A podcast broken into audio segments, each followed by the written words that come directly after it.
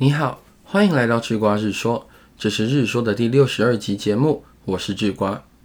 今年的疫情让许多企业的现金流出现短缺，也就是所谓的现金周转不过来。而面对这种情况的时候，标准做法就是降低成本，而降低成本最方便的做法就是裁员。今天的日说，智瓜想要分享有关 Netflix 在裁员时的小故事给你。在两千年的网络泡沫化之后，上市失败的 Netflix 面临严重的资金问题，跟二零二零上半年的许多企业一样，现金不够用了。当时的 Netflix 也采用了裁员的做法，而且一裁啊，就是将近百分之四十的员工被辞退。那在辞退员工的时候，高层主管考虑的因素有哪些呢？一开始 Netflix 啊，采用的是 LIFO 法，也就是所谓的后进先出。LIFO 啊，是 Last In First Out 的缩写。这个词通常是用在会计中，代表一种处理存货的手段，也就是让最新进来的货物出去。如果用裁员来打比方，就是开除最后进公司、年资最短的人。这样的做法有个好处，虽然 LIFO 不一定和员工的能力有所关联，但一定和经验值有关。解雇过程中，经常让员工感到无所适从，但从某种程度上来讲，LIFO 可以让大家觉得公司有一定的解雇依据。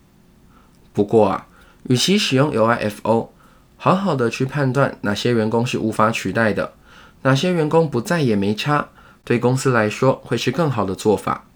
但这样做的坏处是，虽然才能与不可取代性是容易判断的标准，那其他因素呢？公司需要多重视每个人的不同状况。如果某位员工是家里唯一的经济支柱，而且小孩刚出生怎么办？